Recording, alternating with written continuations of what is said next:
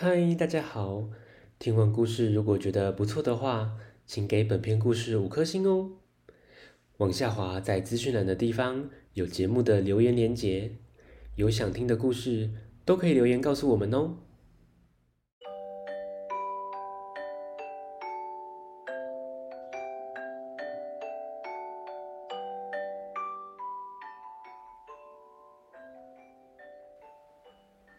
来来来！听故事，欢迎收听大毒鱼说故事。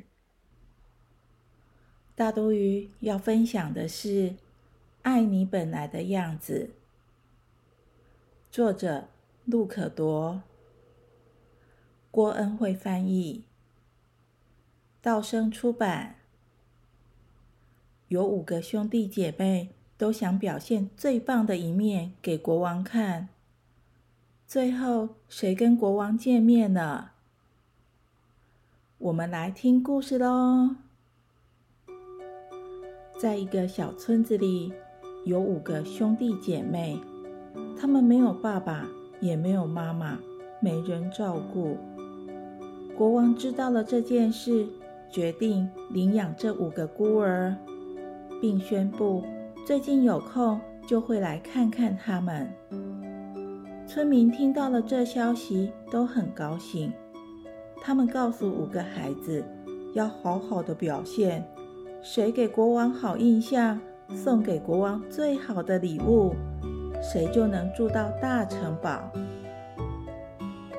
这五个兄弟姐妹知道了这个消息后，也都很高兴。每个孩子都想表现最好的一面，希望国王更喜欢他们。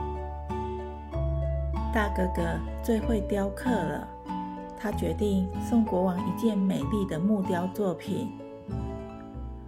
大姐姐最会画画了，她要画一幅充满幸福的画送给国王，让他挂在城堡里。二姐最会唱歌，她要唱一首好听的曲子给国王听。二哥呢，最会读书。他要读很多书，让国王知道他学问渊博。四位兄姐竭尽心力的准备，想给国王好印象。最小的妹妹，她什么都不会，只是一个小马童，每天在城门口帮路过的旅客照顾马匹，赚一些钱。小妹很善良。叫得出每个乞丐的名字，喂流浪狗吃东西，热心的接待路过的旅客。对他来说，贫穷的乞丐或有钱的商人都是一样的。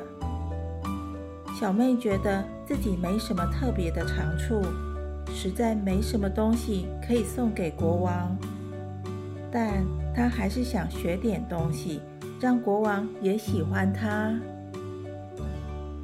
所以，他去找四个哥哥姐姐，想跟他们学习。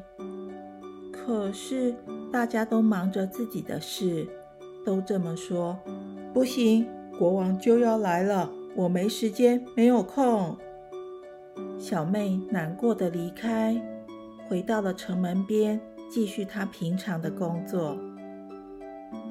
几天后，国王乔装成一个商人。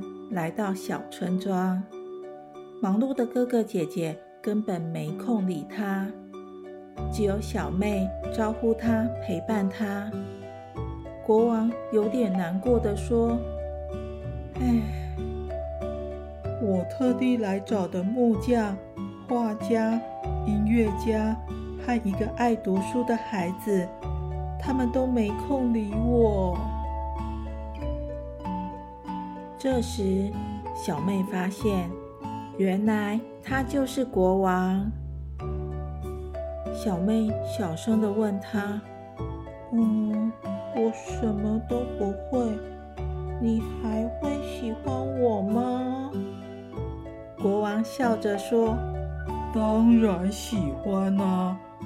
你给了我最好的礼物，你给我你的关心。”你的善良，你的时间，还有你的爱。我喜欢你，因为我爱你本来的样子。